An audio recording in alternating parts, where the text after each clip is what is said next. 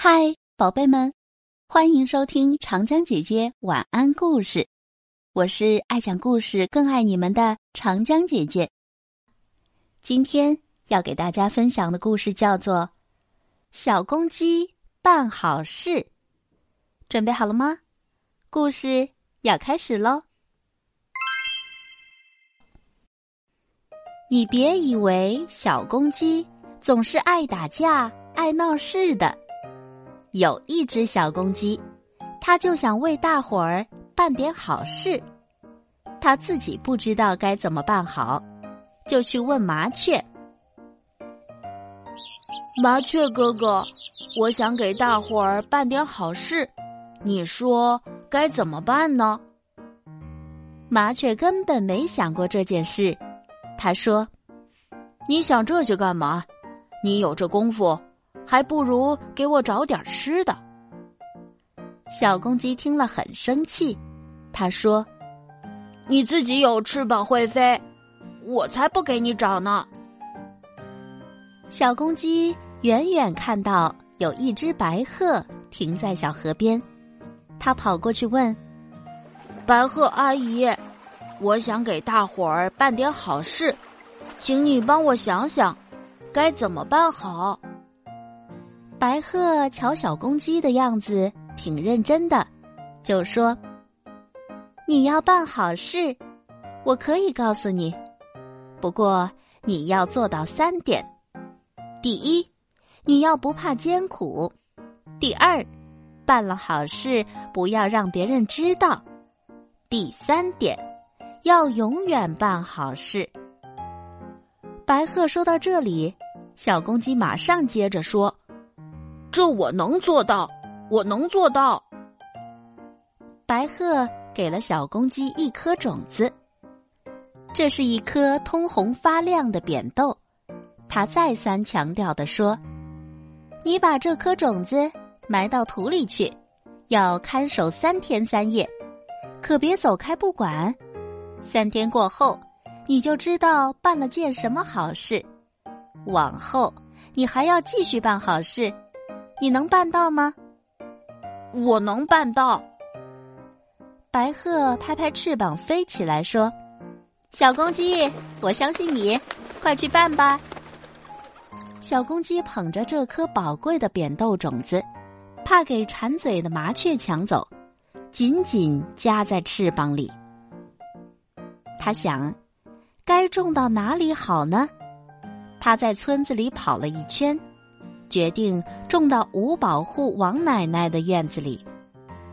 王奶奶家里只有她一口人，她眼睛瞎了，全靠摸着走路，摸着做饭，吃的、穿的、住的，都归生产队来管。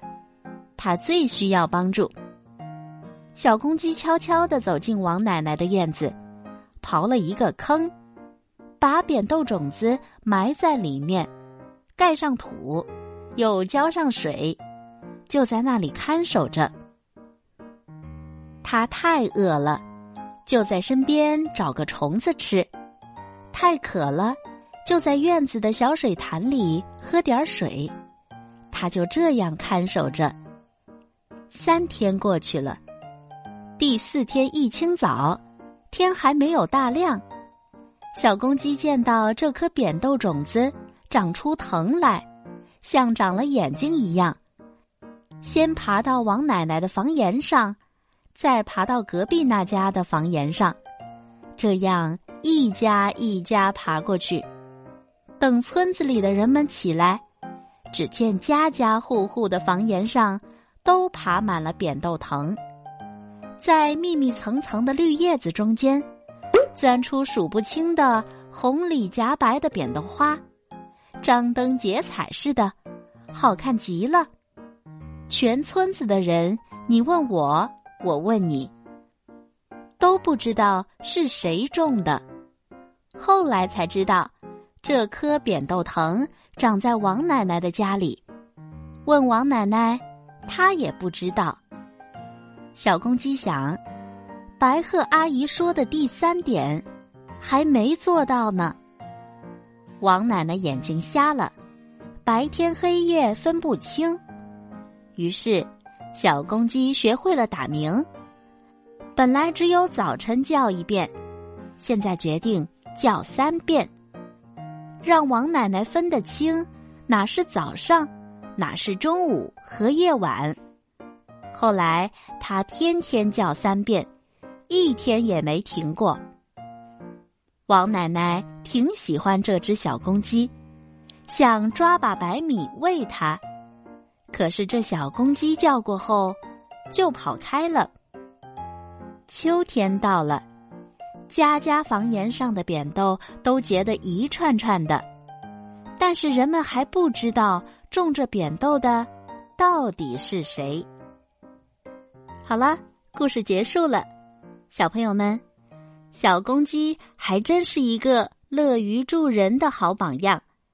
希望你们也能像小公鸡一样，常伸出援助之手去帮助需要的人。